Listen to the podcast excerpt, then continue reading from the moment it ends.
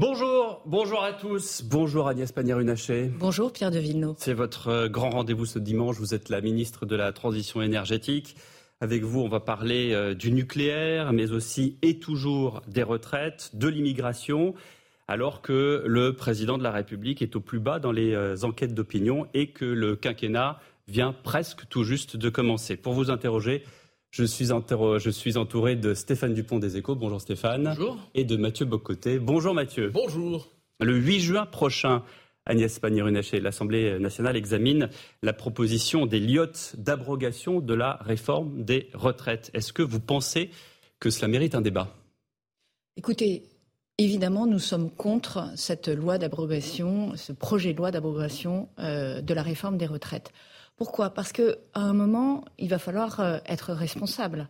Euh, le sujet que nous avons sur la table, c'est euh, plus de personnes qui, deviennent retraitées parce que l'espérance de vie s'est allongée et moins d'actifs. Et donc un déséquilibre entre ceux qui financent les retraites et les dépenses qui doivent être financées pour payer ces retraites. Donc ça ne mérite pas un débat à l'Assemblée? Ce débat, il a eu lieu. Ce débat, il a duré longtemps. Ce débat, il a fait l'objet de longues concertations pendant plusieurs mois. Et effectivement, il a trouvé un aboutissement dans cette loi qui a été promulguée. Euh, Donc vous allez tout faire pour rejeter ce débat à l'Assemblée? Ce, n'est pas l'objectif que nous avons. Nous voulons juste poser les choses. D'abord, euh, je veux dire que euh, le député qui porte cette réforme, Charles de Courson, c'est particulièrement étonnant puisque c'est le même qui, il y a dix ans, euh, voulait à corps et à cri une retraite à 65 ans. Hmm. Il l'a revendiqué, il le passait dans des amendements dans les euh, projets de loi de finances. Aujourd'hui, il a manifestement changé d'avis. Pourtant, nous vivons plus longtemps par rapport à il y a 10 ans et tout le monde s'accordera à dire qu'il y a plus de que les jeunes arrivent plus tard sur le marché du travail. Mais les, oppositions vont crier au déni démocratique que, vous ne voulez pas de débat à l'Assemblée, que vous voulez pas et qu'il y a eu le 49-3, que les députés n'ont pas pu se prononcer sur le texte. Là, ils ont une deuxième occasion de le faire. Comment pouvez-vous leur dire non, euh, circuler, il n'y a rien à voir? Alors, le gouvernement ne dit pas non, circuler, il n'y a rien à voir. Nous nous appliquons la Constitution et euh, nous avons un projet de loi qui arrive, une proposition de loi, pardon, qui arrive à l'Assemblée nationale. Mais nous posons des mots sur les choses. Une proposition de loi à 15 milliards d'euros non financés. Ah, c'est 15 milliards, c'est plus 18. C'est contraire à la Constitution.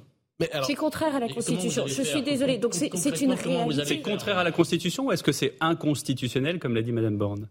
Bah, contraire à la Constitution inconstitutionnelle, on joue avec les mots. On peut demander à un professeur de droit constitutionnel, je pense qu'il est clair aujourd'hui, c'est qu'il faut le dire, il faut reconnaître cette situation-là. Et effectivement, euh, débattons euh, du fond du sujet. Euh, comment finance-t-on les retraites? Est-ce que on augmente les cotisations? Et donc on diminue le pouvoir d'achat des Français? Est-ce qu'on baisse les pensions? Est-ce que vous pensez sérieusement qu'aujourd'hui, on peut baisser les pensions? ou non mais parce que ce débat a eu lieu, il n'y a pas de doute là-dessus. Et je pense que la question qui se pose à travers ce, projet, c'est le gouvernement considère que la question est terminée. Il faut passer à autre chose. Et une partie de la population, peut-être une majorité, considère que le débat n'est pas terminé, qu'il reste une dernière page à tourner, une dernière étape à franchir. Est-ce que vous sentez dans le pays le fait qu'une partie importante de la population dit c'est pas terminé, il nous reste une dernière étape à faire? Moi, je sens dans le pays, j'étais euh, encore euh, sur un marché euh, à Lens vendredi dernier, qu'il y a beaucoup de gens qui ne sont pas en accord avec ce projet de loi. C'est cette loi aujourd'hui qui a été promulguée. Mais je rappelle qu'il y a eu un vote sur le texte, que le courage politique, c'est aussi d'être capable de faire des réformes impopulaires, et que le peuple souverain aura toute possibilité de voter lorsqu'il y aura des élections. Nous sommes dans un pays où il y a des élections. Est-ce que la population est déjà en train d'accepter la loi retraite finalement? Est-ce qu'on est déjà au moment de la digestion?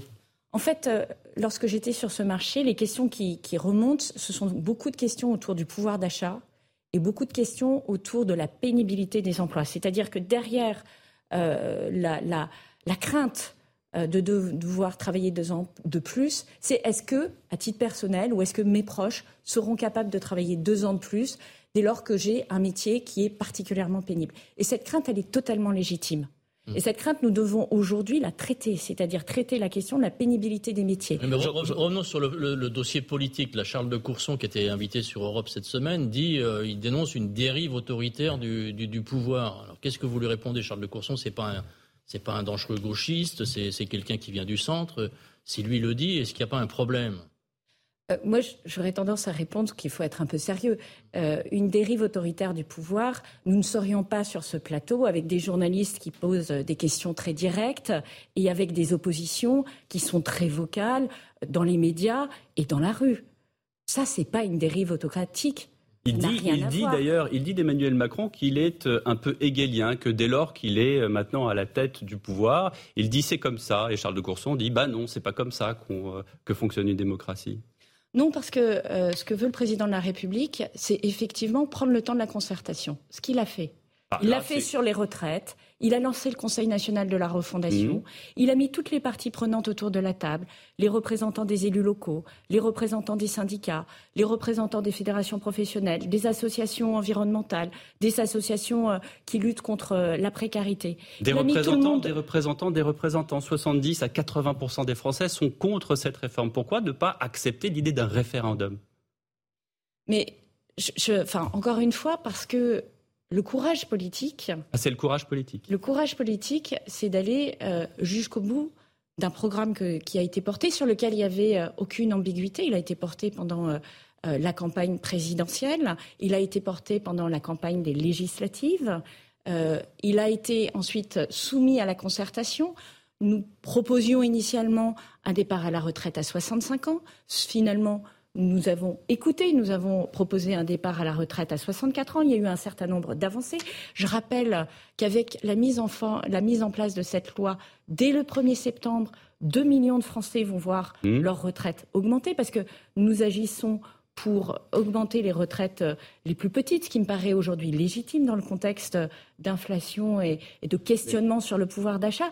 Donc oui, nous portons un choix politique il y a eu un vote, nous sommes allés jusqu'au bout et effectivement aujourd'hui, nous travaillons à répondre aux préoccupations des Françaises, qu'elles soient celles du pouvoir d'achat, celles de la pénibilité des métiers, celles de l'emploi en général. Est-ce que, Mathieu Bocoté.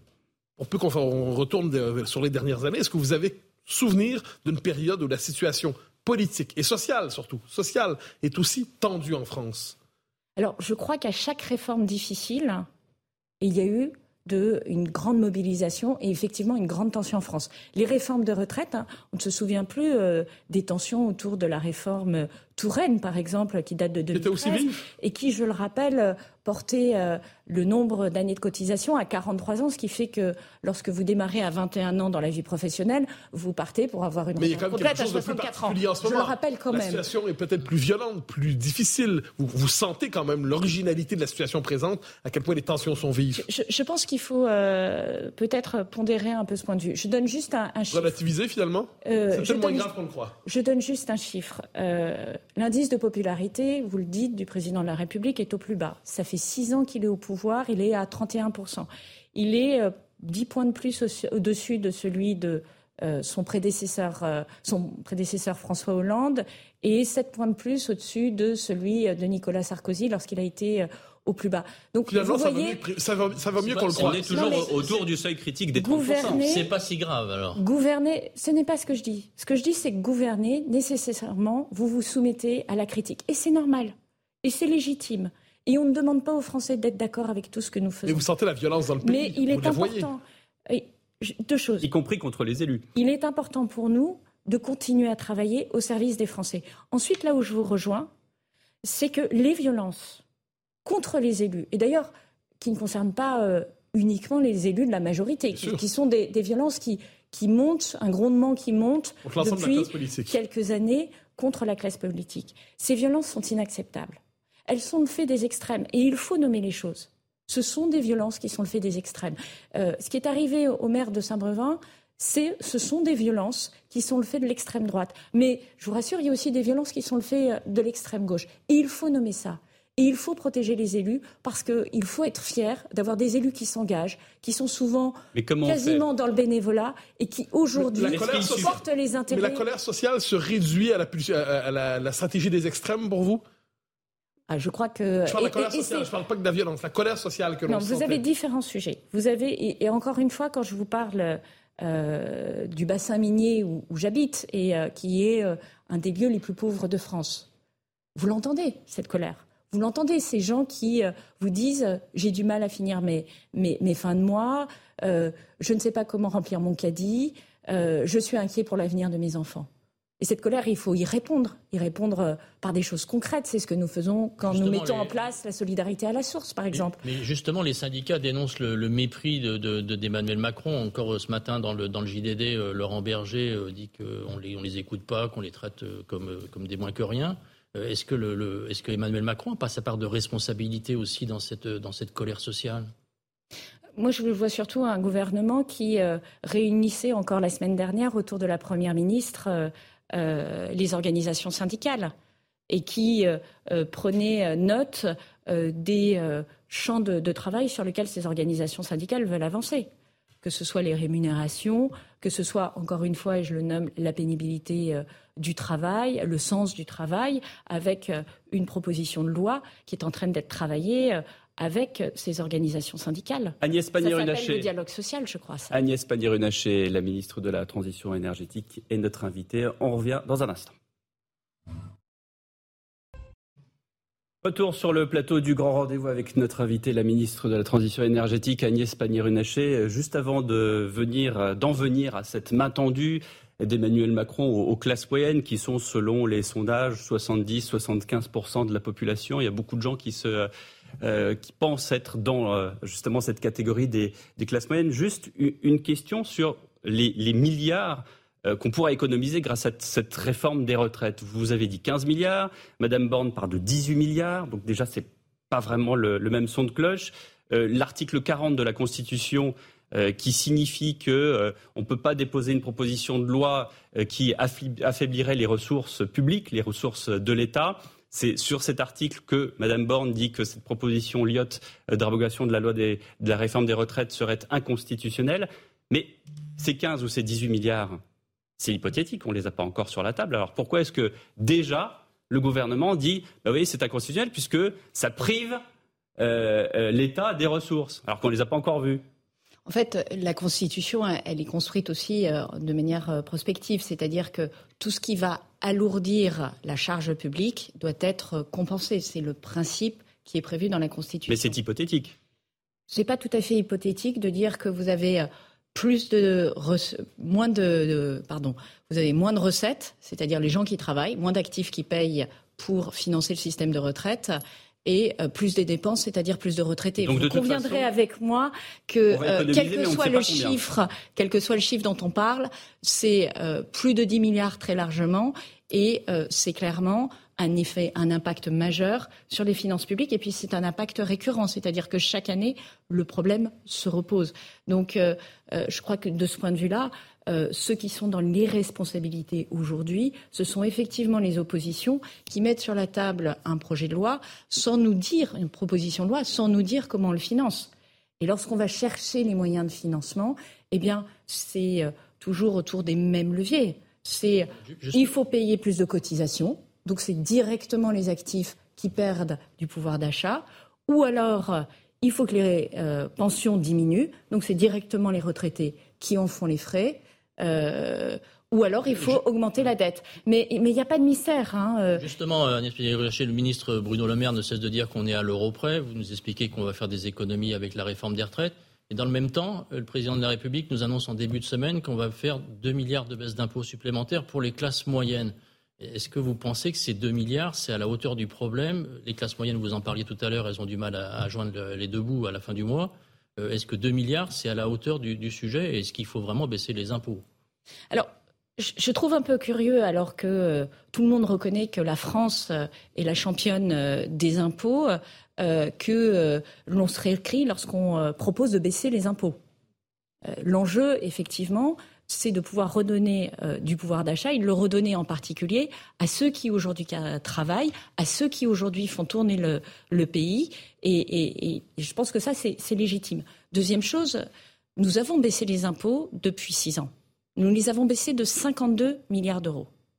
Et grâce à ça, la France est devenue la championne des impôts. Et je préfère une France qui soit la championne des, emplois, pardon. je préfère, je préfère une France. Il n'y a pas de problème. Je préfère faire ce genre de lapsus. Tout à fait. Vous avez complètement raison. Et précisément, je vous le dis nettement, je préfère une France qui soit la championne des emplois, avec aujourd'hui un taux de chômage qui qu'on n'a jamais connu depuis 1982, qui est à, Mais ça baisse d'impôt, 7,1 parce que ça va être financé avec du déficit. C'est pour ça qu'elle est critiquée. Alors, euh, c'est inexact puisqu'elle est bien dans la trajectoire euh, de notre programmation pluriannuelle des finances publiques, celle que nous avons d'ailleurs euh, transmise à la Commission européenne, et, et, elle intègre bien le retour à 3% de, de, déficit public.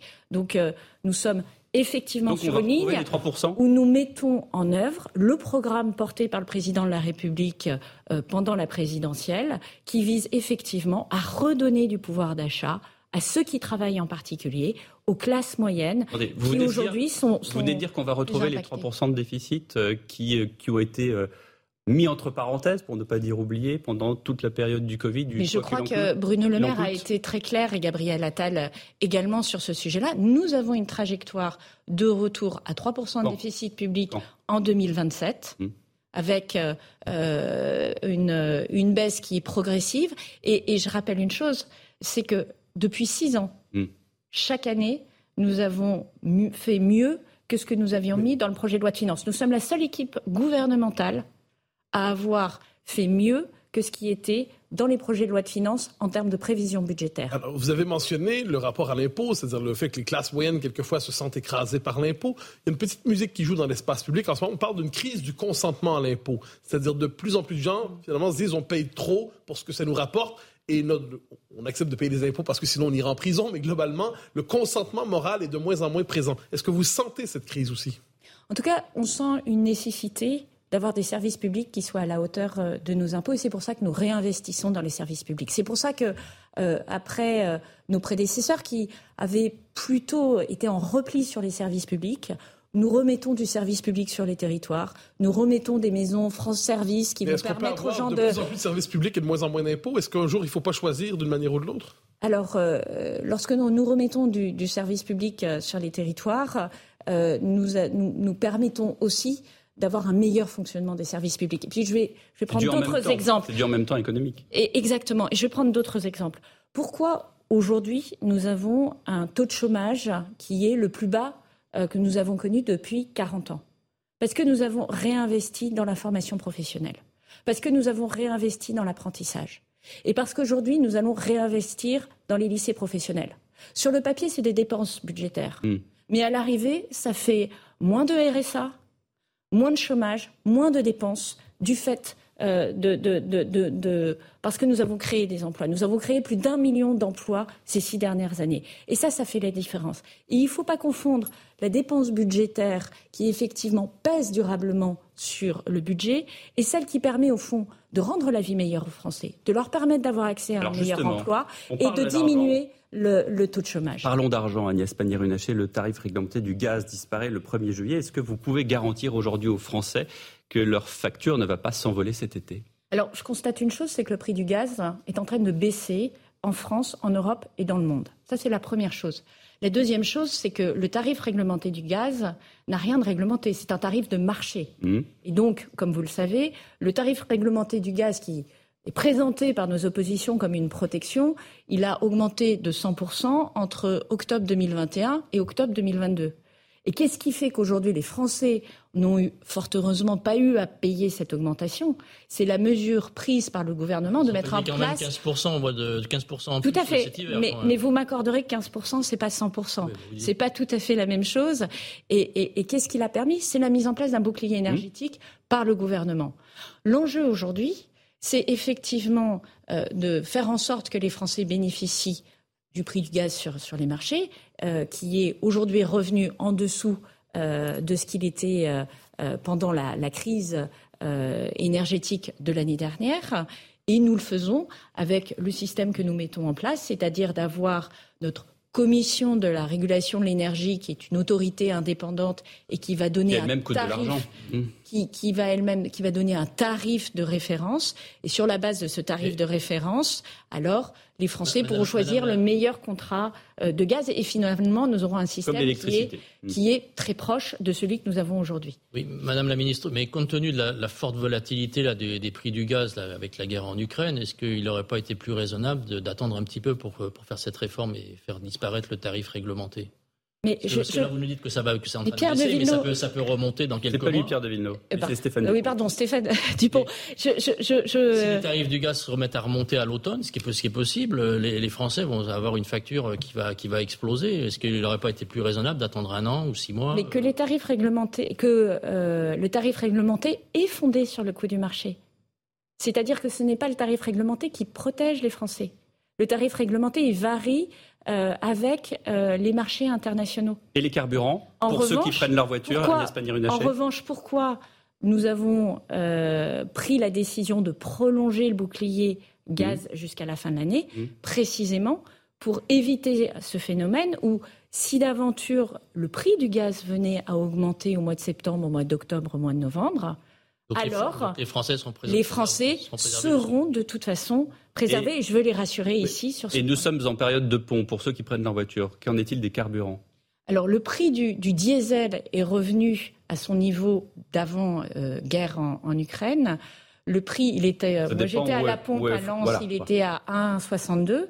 Vous allez me dire, euh, Lens, c'est un peu moins cher que Paris, je vous l'accorde bien volontiers. Et le prix du SP95 est un peu supérieur encore au prix d'avant-guerre. Ça va baisser?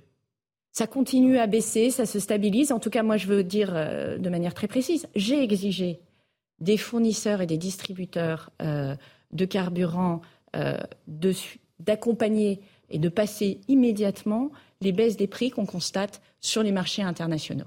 Qui dit énergie aujourd'hui dit énergie propre, dit transition énergétique. Est-ce qu'aujourd'hui, quand on regarde ça dans le portrait global de l'Europe, est-ce que l'Allemagne n'est pas en train d'handicaper tous les efforts que font les autres pays européens en refusant le nucléaire de son côté? Est-ce que finalement l'Allemagne ne se retourne pas contre les ah. pays européens qui prendraient cette question au sérieux? Eh bien ça, je propose qu'on en parle juste après la pause publicitaire parce que c'est un long chapitre, mon cher Mathieu Boccoté. Dans un instant, on retrouve la ministre de la Transition énergétique, Agnès Pannier-Runacher, sur Europe 1 et sur CNews. Et notre invité ce dimanche, la ministre de la Transition énergétique, Agnès Pannier-Runacher. On en venait au chapitre du nucléaire et c'est Mathieu Boccoté qui vous posait la question. Alors la question a été posée avant, la pause, je la reprends. Euh, qui dit énergie dit énergie propre aujourd'hui, transition énergétique. Mais la question de l'Allemagne se pose au cœur de l'Europe aujourd'hui avec son refus du nucléaire. Est-ce que l'Allemagne n'handicape pas tous les efforts faits par les autres pays européens pour assurer un passage vers, vers l'énergie propre? Est-ce que le choix du charbon, en fait, n'est pas un choix contre les choix plus larges de l'Europe aujourd'hui? Alors, euh, plusieurs choses. D'abord, euh, je pense que la France, qui est très soucieuse de conserver une souveraineté, une indépendance sur ses choix euh, énergétiques, peut reconnaître que l'Allemagne peut être dans la, même attente de pouvoir faire ses propres choix énergétiques. Dès lors, qu'on joue collectif, c'est-à-dire que chacun tienne ses trajectoires de baisse d'émissions de, gaz à effet de serre. Et donc, si l'Allemagne arrive avec ses choix énergétiques à baisser ses émissions de gaz à effet de serre, je pense qu'il n'y a pas de, difficulté. Euh, par contre, là où la France est, très claire, et là où moi je suis très claire vis-à-vis euh, des autres pays européens, c'est qu'il doit avoir une neutralité technologique dans tous les textes européens entre ce qu'est le nucléaire et ce que sont les énergies renouvelables. Dès lors que nous devons lutter contre le réchauffement climatique, eh il faut faire les mêmes efforts selon les choix de chaque pays, mais il faut avoir le même type de législation pour le nucléaire et pour les sur le fond des choses, Sur le fond des choses, si je, peux me permettre, en faisant le choix, l'Allemagne est tout à fait mm. libre de sa souveraineté énergétique, très bien. Est-ce que dans les faits, si vous êtes plutôt euh, favorable aux grands projets européens dans, la Macronie, est-ce qu'on veut dire que de ce point de vue, l'Allemagne ne joue pas l'Allemagne d'abord contre l'Europe, qui a fait plus largement le choix du nucléaire, tout, tout le moins d'un point de vue français? Alors aujourd'hui, vous avez effectivement 16 pays qui soutiennent le choix du nucléaire, et donc c'est plus d'un pays sur deux euh, dans l'Union européenne. Mais vous avez d'autres pays qui, euh, le Luxembourg, l'Autriche, l'Allemagne, ne souhaitent pas utiliser le nucléaire dans leur mix énergétique. Ça, c'est la situation. La France va continuer à développer du nucléaire et elle va faire avec le, reste de l'Europe. Et c'est pour ça que j'ai euh, lancé une grande alliance autour du nucléaire civil avec ces autres pays où nous allons ensemble accélérer le développement et la relance nucléaire. S'agissant de, l'Allemagne, pour revenir sur ce sujet-là, l'Allemagne baisse ses émissions de gaz à effet de serre de près de 2% l'année dernière. Donc elle est sur sa trajectoire. Maintenant, il faut qu'elle accélère. Si elle tient sa trajectoire de baisse des émissions de gaz à effet de serre, elle est dans le collectif. Et moi, je, souhaite que l'Allemagne, effectivement. elle baisse ses, émissions de gaz à effet de serre en rouvrant des centrales à charbon et en ayant un, cimetière d'éoliennes à l'arrêt euh, dans le nord du pays. Alors, ça peut vous surprendre, mais ces résultats en fin d'année dernière, mais la France aussi hein, baisse ses émissions de gaz à effet de serre. Je, je pense qu'il est important de dire à ceux qui nous écoutent que, en dépit de la crise énergétique de l'année dernière et, du fait que nous avons été privés euh, du gaz russe pendant plusieurs mois et que nous avons dû recourir à d'autres euh, énergies fossiles pour le remplacer. L'Allemagne a baissé de 1,9% ses émissions de gaz à effet de serre. La France les a baissées de 2,5%. Grâce au nucléaire par rapport à l'Allemagne qui n'en a pas. Alors, euh, grâce au nucléaire, grâce surtout à quelque chose qui a très bien fonctionné, c'est la baisse de notre consommation mmh. d'énergie. Mmh. Et la baisse de notre consommation d'énergie, c'est la baisse de notre consommation d'énergie fossile. Mais à quel point on, accompagne le nucléaire? J'ai bien compris que vous avez euh, fait une grande réunion justement sur, sur cette énergie, mais on a quand même une première ministre qui a fermé Fessenheim. On a un président de la République qui, quand il était ministre de l'économie de, de M. Hollande jouait d'alliance avec les Verts qui étaient contre le nucléaire. On a eu un ministre de l'économie dans le premier quinquennat qui s'appelait M. Hulot qui était contre le nucléaire. Qu'il était ministre de l'écologie. De l'écologie, pardon, exactement. Les lapsus aujourd'hui, décidément, ça y va. comment est-ce qu'aujourd'hui, tout d'un coup, comme il y a eu la guerre en Ukraine, on se dit bah, finalement le nucléaire c'est génial. On oublie Tchernobyl, euh, euh, Fukushima, euh, tous les garde-fous qu'avancent justement les Verts. Alors Pierre de Villeneuve, moi je suis rentré au gouvernement en octobre 2018 et je n'ai cessé de porter la relance du nucléaire. Et je l'ai fait sous l'égide du président de la République. Et vous avez été écouté. Euh, je, prends quelques exemples. Juin 2019, je signe le contrat stratégique. J'étais alors euh, euh, côté économie et je m'occupais beaucoup d'industrie. Je signe le contrat stratégique de filière sur le nucléaire. septembre 2020, plan de relance, le nucléaire fait partie des cinq secteurs prioritaires à relancer en matière industrielle octobre 2021, le plan France 2030, le plan pour euh, déployer les filières euh, du futur, les filières industrielles mmh. du futur, le nucléaire figure parmi les filières. Vous êtes combien dans l'exécutif à penser comme vous? Mais ces décisions, elles ont été prises par le président de la République. Elles ont été prises par les premiers mmh. ministres successifs. Je propose, il dispose. On peut changer d'avis donc. Et je pense que depuis 2018, il est difficile mmh. de faire un procès au président de la République alors qu'il n'a cessé de réinvestir dans le nucléaire. Justement, bon, admettons que vous vouliez relancer le nucléaire, on en prend acte. Euh, quand on voit le retard qui a été pris par Flamanville sur l'EPR, les Français sont quand même en question de, sont en droit de se demander, mais c'est bien, ils nous parlent de relance du nucléaire, mais euh, est-ce qu'on va y arriver? Mais pour y arriver, il faut s'en donner les moyens. Et je crois que Flamanville. on a mis des milliards et des milliards à Flamanville et le, tous, les, six mois, on nous annonce que, le, que, les, les, travaux sont reportés, qu'il faudra attendre, les coûts ont explosé. C'était la même chose en Finlande avec l'EPR. Comment est-ce qu'on est, encore aujourd'hui en France en mesure de relancer le nucléaire? Donc, je vais vous répondre. Euh, pour relancer le nucléaire, il faut s'en donner les moyens. Est-ce que c'est ce que nous sommes en train de faire D'abord, euh, premier élément, vous avez aujourd'hui trois EPR qui fonctionnent dans le monde. Nous sommes le, seul pays à avoir construit euh, de nouveaux EPR, enfin de nouveaux réacteurs de forte puissance en Europe depuis une vingtaine d'années. Le seul c'est le réacteur de la Finlande. Et nous construisons deux réacteurs, c'est EDF qui porte ce projet, au Royaume-Uni avec euh, un pays qui fait confiance au nucléaire, qui est le, Royaume-Uni. Deux, nouveaux réacteurs qui sont en chantier. Je suis allée visiter ce chantier il y a, quelques semaines avec, euh, avec des, députés et des sénateurs. Euh, ça, c'est le premier point. On a pris les enseignements de ce qui s'est passé à Flamanville et des retards qui ont eu lieu, et vous avez raison de les mentionner, c'est exact, en Finlande. Ce qu'on observe, et ce qu'on sait d'ailleurs d'un point de vue industriel, c'est que lorsque vous construisez des objets aussi complexes mm. que des réacteurs nucléaires, il faut stabiliser le design et il faut répéter ce geste. Il y a un manque de compétences. Il faut, pardon, je vais aller jusqu'au bout. Il faut stabiliser la, la, manière de le construire, c'est ce qu'on appelle le design, et il faut répéter ce geste de la manière la plus régulière possible. Il faut avoir un effet de flotte. Je vous donne un exemple. Entre le premier réacteur qui est construit aujourd'hui euh, à Hinkley Point au Royaume-Uni et le deuxième réacteur. Il y a deux réacteurs, l'un à côté de l'autre. Vous avez déjà des gains de temps et de budget de 30%. Pourquoi? Parce que le premier est toujours le plus difficile. C'est celui qui prend le plus de temps. C'est celui où on est confronté à un certain nombre de difficultés techniques. Le deuxième, on rentre dans la répétabilité et ça devient plus facile. Et plus on continue à multiplier les réacteurs, plus c'est facile, plus c'est rapide, plus la chaîne industrielle est organisée. Et c'est pour ça que j'organise cette alliance. Pas de la méthode Coué, là. Non, c'est pas de la méthode Coué, c'est ce qu'a démontré le plan Mesmer. Vous savez, moi, j'ai travaillé plusieurs années dans l'industrie. C'est ce qu'on retrouve, alors à un niveau beaucoup plus massif dans l'automobile, mais c'est ce qu'on retrouve dans l'aéronautique. Agnès vous avez parlé d'EDF, c'est bien, euh, euh, puisque moi, j'aimerais savoir quelle est la stratégie du gouvernement pour EDF. Euh, la semaine dernière, Luc Raymond a convié plusieurs ministres de Bercy, dont vous. Euh, vous étiez prête à y aller, mais d'après les informations que j'ai, Matignon vous a stoppé net. Pourquoi est-ce qu'on vous a stoppé pour aller à cette réunion avec EDF sur l'avenir d'EDF Alors, en l'occurrence, c'était une réunion euh, technique.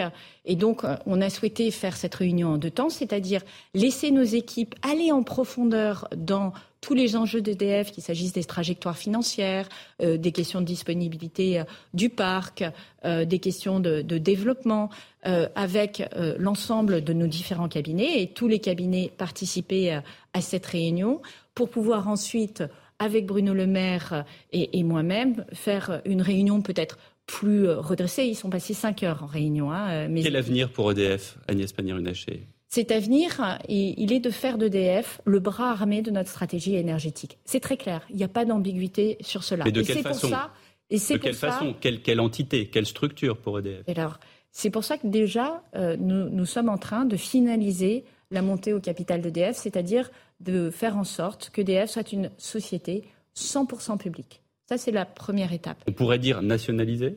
Euh, je crois qu'elle était nationalisée. Il y avait 84% de capital public. Donc attention aux mots, il vaut bien, faut mieux nommer les choses. Ça qu'il vaut... À 100%, ça veut dire que nous faisons d'EDF le bras armé de notre politique énergétique. Avec, Luc Raymond, ça se passe, ça se passe bien parce qu'on a l'impression, euh, c'est ce qui nous remonte, qu'il y, a pas mal de tensions entre le gouvernement et le patron d'EDF il y a surtout des, discussions et ça c'est bien. Moi je veux que les choses soient mises sur la table. Je veux qu'on bah, hein. affronte les difficultés et nous le faisons avec Luc Raymond. Lorsque nous regardons dans le détail, moi mes attentes elles sont très claires. L'absolue priorité aujourd'hui, c'est l'excellence opérationnelle et c'est la capacité à produire plus d'électricité en France. Je rappelle que l'année dernière, nous avons produit, alors ce chiffre va peut-être pas parler à tout le monde, mais 100 TWh de moins qu'en 2021. Euh, Mais est-ce que dans l'exécutif... Pardon, je vais jusqu'au bout. 100 TWh de moins, c'est 30% d'électricité en moins. C'est absolument gigantesque. Et c'est ça aussi qui explique que nous étions dans une situation de tension énergétique pendant prend conscience du fait qu'avec l'ouverture du marché de l'électricité, EDF a beaucoup pâti. Il a dû même payer pour ses concurrents. Pardon, ça n'a rien à voir avec la performance opérationnelle. Le fait de démarrer des maintenances et de les terminer dans les temps, le fait d'enchaîner les étapes dans les temps, le fait de coordonner les équipes n'a rien à voir avec le marché de l'électricité. Et je pense qu'il faut quand même le dire de manière nette. Euh, ma prédécesseur avait lancé un audit sur l'excellence opérationnelle de l'EDF qui était arrivé avec des recommandations. L'objectif n'était pas de désigner des coupables, l'objectif était de trouver des moyens d'amélioration de la production d'électricité. Ce qu'on observe, ça commence à s'améliorer. Vous voyez bien que les annonces d'EDF sur la disponibilité du parc pour l'année prochaine sont meilleures que celles euh, de l'année dernière. Mais ce qui est en jeu aujourd'hui, c'est d'aller rechercher notre euh, euh, beaucoup plus de confort en termes de production d'électricité, notre indépendance, comme nous le disons sur la partie électricité, en produisant plus sur la base de notre, notre parc nucléaire existant. Et ça, c'est possible. Et ça, c'est des mesures opérationnelles, c'est du travail, c'est des recrutements, c'est des ingénieurs, c'est des techniciens. Et je veux saluer aussi ici hmm. Tous les collaborateurs d'EDF ah qui nous ont permis de passer l'hiver et de reconnecter dans les temps les centrales nucléaires. il y a deux pôles dans votre réflexion. D'un côté, il y a la capacité de production et d'autre côté, les comportements individuels auxquels vous avez fait référence. Ça, c'est la transition énergétique. Bah, justement. Mais qu'est-ce que ça veut dire concrètement pour le commun des mortels? C'est-à-dire quand on dit vous devez consommer moins d'énergie euh, de, de, la maison à la voiture et ainsi de suite, est-ce qu'en dernière instance, il n'y a pas quelque chose là-dedans d'un peu euh, presque de, de, peu autoritaire en disant vous devez modifier votre manière de Est-ce que vous avez gouverné avec des peurs? Alors, je ne crois pas, bien au contraire. Euh, ce que nous, avons passé l'hiver dernier en faisant des efforts de sobriété. Ça veut dire quoi? Ça veut dire tout simplement qu'on a fait attention au chauffage dans les bureaux, au chauffage. Non, non, non, c'est pas langue de bois, c'est l'équivalent de la production de sept réacteurs nucléaires. C'est pas rien, sept réacteurs nucléaires. Donc c'est pas de la langue de bois la baisse du chauffage dans les bureaux et euh, le fait de faire attention à notre consommation d'énergie, à l'éclairage et à, tous les usages de l'énergie. C'est très concret, bien au contraire. Et ce que nous avons fait, c'est mobiliser les grands acteurs. Nous avons commencé par dire il faut que les grandes entreprises, Il faut que les grandes administrations, les ministères, les grandes collectivités locales s'y mettent. On ne peut pas demander aux Français, chez eux, de faire des efforts si nous, on ne fait pas ces efforts. C'est inacceptable. Panier Runacher, la ministre de la Transition énergétique, est notre invitée. On se retrouve dans un instant sur Europe 1 et sur CNews. Retour sur le plateau du grand rendez-vous avec notre invité, la ministre de la Transition énergétique, Agnès Pannier-Runacher. Alors, il y a ce vœu, j'allais dire, vœu pieux de la voiture euh, populaire, de la voiture pour tout le monde, la voiture électrique à, 100 euros. Alors, j'ai, je vais quand même aller voir euh, différents concessionnaires pour une voiture électrique. Alors, j'ai par exemple une Renault Zoé sans apport pour 3 ans, c'est 350 euros par mois. J'ai une Fiat 500 électrique, je me suis dit, je vais prendre une plus petite. sans apport pour 3 ans, avec pas tout à fait 270 km d'autonomie, c'est 450 euros par mois. Euh, pour une familiale, euh, pour ceux qui ont des enfants, famille recomposée, etc., une Volkswagen ID5 électrique familiale, c'est 800 euros par mois avec un apport de 5000 euros. Qui a ça, cet argent pour une voiture aujourd'hui, Agnès Pannier-Runacher? Aujourd'hui, vous avez raison de le souligner, la voiture électrique en elle-même est coûteuse. Et c'est pour ça que nous accompagnons les Français. C'est pas coûteux, c'est le prix d'une Rolls, là. Euh, pas tout à fait, mais bah, non, c'est pas le prix d'une Rolls, on va non, mais bon, d'occasion. Euh, mais euh, pourquoi croyez-vous que le gouvernement, depuis six ans, a permis, avec des primes à la conversion et un bonus écologique, d'accompagner un million de Français dans le changement de leur voiture? Hmm. C'est comme ça que nous faisons cette transformation. Est-ce que vous y arrivez? Un million de véhicules, c'est pas rien. Et aujourd'hui, ce qu'on constate, c'est que euh, le véhicule électrique est en train euh, de prendre toute sa place dans euh, le, parc de voitures français. On a passé le cap des 1 million de véhicules mmh. électriques sur les routes. Et, c'est là le fil que nous tirons. Il y a les flottes automobiles, il y a aussi les entreprises derrière. Oui, mais ça, je vous parle de particuliers, les 1 mmh. million de véhicules qui ont changé. Et vous avez raison de souligner hors flotte. que par ailleurs, les flottes automobiles sont renouvelées en, faisant des, en utilisant... De, verdissant les flottes. Exactement. Emmanuel Macron, lui, ce qu'il a promis, c'est une voiture à 100 euros. On n'est pas sur les, mmh. chiffres que, donnait Pierre, hein. on n'est pas sur 450 euros. À 100 euros en leasing pour des foyers modestes. Comment vous allez financer un tel dispositif? Ça va coûter une fortune à l'État. Je viens de vous le dire, lorsqu'aujourd'hui un Français modeste veut acheter une voiture électrique, il bénéficie d'un bonus, bénéficie d'un bonus de 7 000 euros. Euh, vous mentionnez des, prix euh, avec apport et sans apport. Hmm. Rien que ce bonus de 7 000 euros, il vous permet de diminuer considérablement le prix. On est loin du euh, compte, on n'est pas à 100 euros là. si vous me laissez terminer, euh, il permet de diminuer considérablement le, prix du, loyer payé chaque mois. Et effectivement, notre objectif, c'est de faire en sorte, en mobilisant les financements que nous avons déjà, et peut-être en donnant un coup de pouce additionnel, d'arriver à ces 100 euros. Alors, on est sur des véhicules qui sont des petits véhicules. Vous mentionnez la Fiat 500. Euh, Renault l'année prochaine va produire sur le sol français une, nouvelle R5 électrique, c'est ce type de véhicules qui ont vocation à euh, bénéficier de, ce dispositif. Mais pour l'instant, les voitures électriques, globalement, est-ce que c'est pas néanmoins la marque distinctive de l'aristocratie des grandes métropoles mondialisées? C'est le privilège des bobos, en quelque sorte. Euh, pour l'instant, pour l'instant. Je, pense que c'est un peu moins caricature que. Oh, ah, vous, avez, vous avez hésité avant de répondre quand même. Hein. Non, non, non, j'ai pas hésité. Je, comprends que je souligne à gros traits, mais globalement, oui. c'est pas un marqueur de classe sociale. Puis, puis surtout, je, vais me permettre un propos. Il y a 20 ans, les énergies renouvelables, tout le monde nous expliquait que c'était pas compétitif, euh, qu'on dépensait inconsidérablement, inconsidérablement de l'argent public. Aujourd'hui, euh, du photovoltaïque, ça produit de l'énergie, lorsque c'est euh, du photovoltaïque euh, au sol, autour de 50 à 60 euros du mégawatt. Tout ça, c'est l'investissement dans des filières qui ont dû se massifier, qui se sont développées. C'est exactement la même chose qui va se produire sur les voitures électriques. Et puis, on oublie une chose, c'est que la voiture électrique à l'usage, ça coûte beaucoup moins cher qu'une voiture qui fonctionne au carburant. Ça peut être une voiture chinoise. Ça, ça reste à prouver. ça va être une Dacia Spring. Ah non, c'est très largement prouvé. Ça, ça reste à prouver. ça dépend à quelle heure vous la rechargez, ça dépend dans quel parking, si c'est sur un lieu public, si c'est chez vous, etc. Euh, je, rappelle que le gouvernement, il fait bénéficier du bouclier énergétique les bornes de recharge. Donc, en fait, ça ne dépend pas ni de l'heure ni de l'endroit aujourd'hui parce que nous avons modifié cet élément-là. Et je suis désolée, mais à l'usage, et ça c'est très clair et très prouvé, une voiture électrique coûte moins cher qu'une voiture thermique.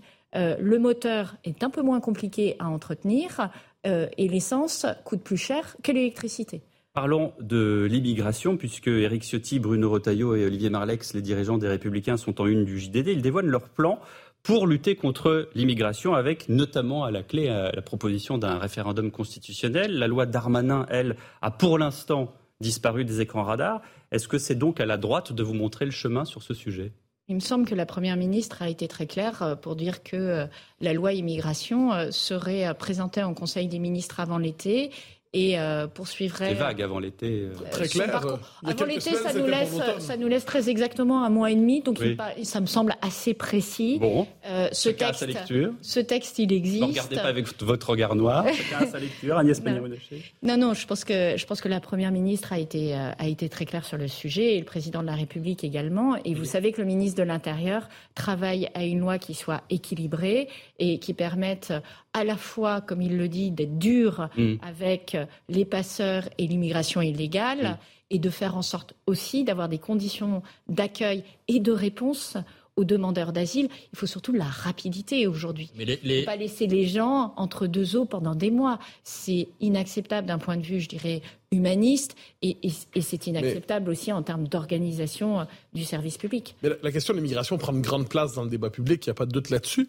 Le président de la République, envisageant la consultation de la population, dit le référendum, c'est pour plusieurs sujets, mais pas pour l'immigration. On ne peut pas utiliser le référendum sur la question de l'immigration. Alors qu'une une demande qui qui, monte de la société en la matière. Pourquoi l'idée de pas de référendum sur l'immigration? Pourquoi cette interdiction? Alors, là aussi, je suis contrainte de vous renvoyer à la Constitution, parce que notre Constitution ne prévoit pas de pouvoir organiser de référendum sur ce type de sujet. D'ailleurs, Olivier Marlex le dit également. Les référendums tels que c'est prévu dans la Constitution, c'est sur les services publics, c'est sur les traités internationaux. C'est pour ça qu'il faut revoir la Constitution pour organiser un référendum. Mais dans le contexte, mais, mais, donc, dans ce cas-là, il faudrait euh, modifier et avoir deux tiers d'accord. Oui, mais parfois, euh, est-ce qu'il ne faut pas faire un effort supplémentaire? Bon. Non, mais je pense qu'il faut être sérieux, en fait. De quoi parle-t-on? Donc, ils ne sont pas, sérieux. faire un référendum pour dire qu'on est tous contre l'immigration illégale. Donc, Retailleau, Ciotti et, et Marlex, ils ne sont pas sérieux. C'est ce que vous dites ce matin. Non, c'est pas ce que je dis, puisque Olivier Marlex lui-même reconnaît que euh, la Constitution ne, ne, ne, le permet pas. Non, ce qu'il faut aujourd'hui, c'est travailler contre l'immigration euh, illégale. C'est faire en sorte de déployer plus de moyens. Et c'est très exactement ce que fait Gérald Darmanin. Lorsqu'il déploie 280 gendarmes et policiers à la frontière italienne, avec des drones pour faire en sorte qu'il y ait moins d'immigration illégale qui rentre sur les territoires français et qu'on augmente de 20% euh, l'arrêt de, de, cette immigration, c'est efficace. Et, c'est les chiffres du premier trimestre. Donc moi, je préfère aux gens qui ont euh, des grandes idées de réforme constitutionnelle, de référendum, dont on ne sait pas très bien euh, à quoi ça s'appliquerait, agir sur le terrain. C'est ce que nous faisons avec euh, la police, avec la gendarmerie et aussi avec la justice. Mais Madame la Ministre, le projet de, Gérald Darmanin, la, réforme qui, va être soi-disant présentée à l'été, euh, qui va la voter? Parce que les LR, dans l'interview de ce matin, ils sont très clairs. Hein. Ils disent, si c'est le texte tel qu'il nous a été vendu, euh, nous, ça sera la, on votera la motion de censure si c'est présenté au 49-3. Avec quelle majorité allez-vous faire passer ce texte? Alors, comme les 24 ou 25 textes que nous avons passés, on va trouver des majorités de projets. Euh, moi, je ne peux pas laisser dire ici que le gouvernement ne passe pas de texte. C'est faux. C'est pas ce qu'on a dit. Mais je, vous réponds. à chaque texte qui passe, moi, on m'a fait la, question sur. J'ai passé trois textes la loi immigration, À chaque texte qui passe, on nous dit mais avec qui allez-vous la voter? Ah oui, mais c'est la raison pour laquelle la loi immigration, qui aurait déjà dû voir le jour, n'a pas été tout de suite présentée. Il se trouve que chaque texte qui Parce que vous étiez présenté, sur la majorité. chaque texte, nous a expliqué qu'il n'y avait pas de majorité sur ce texte. Elle l'a dit il y a quelques pour ça Je vais essayer d'aller jusqu'au bout de mon propos. Chaque texte qui a été présenté euh, au Parlement a été voté. Il y a eu une exception euh, qui est euh, la loi de programmation des finances publiques. La seule exception, c'est une loi de programmation, donc il n'y a pas le même caractère, je dirais, contraignant que les autres textes. Donc oui, on va trouver une, majorité de projets. Il faut de la concertation, il faut du travail en amont. C'est ce sur quoi euh, euh, s'applique euh, Gérald Darmanin. Et moi, je suis confiante sur ces sujets. Mais est-ce que vous convenez qu'aujourd'hui, l'immigration n'est pas maîtrisée en France? Je, crois qu'on n'est pas aveugle ni sourd. On voit bien qu'au niveau européen, il y a un afflux supplémentaire euh, de personnes en situation illégale qui veulent rentrer sur le territoire européen. Vous savez, quand vous avez tout perdu dans votre pays, euh, vous êtes prêt à tout pour essayer de construire un avenir meilleur pour vous et votre famille. Et donc, il y a, un vrai travail à faire sur ce sujet-là. Un vrai travail dans les pays de départ. D'ailleurs, on parle de transition énergétique, mais euh, l'enjeu euh, euh, de, la, de la lutte contre le réchauffement climatique, c'est aussi de faire en sorte que euh, des personnes qui vivent aujourd'hui dans des pays qui sont très vulnérables au changement climatique, qui sont dans des situations de sécheresse euh, qui durent, qui sont dans des situations où ils ne peuvent pas se nourrir, tout simplement parce que l'agriculture ne fonctionne plus euh, du fait du changement climatique, puissent rester et vivre dignement. C'est aussi ça sur lequel nous travaillons avec le président de, fixer les populations dans leur continent Et lorsque le président de la République au G7 prend des initiatives sur la forêt, sur l'agriculture, sur le réchauffement climatique, c'est aussi, de ça qu'il parle. Vous voyez, il n'y a pas de réponse qui soit blanc et noir comme on veut nous le faire Merci Madame la Ministre. Merci Agnès Pannier-Runacher, ministre de la Transition énergétique, d'avoir été notre invitée ce matin. Tout de suite, vous retrouvez vos programmes sur Europe 1 et sur CNews.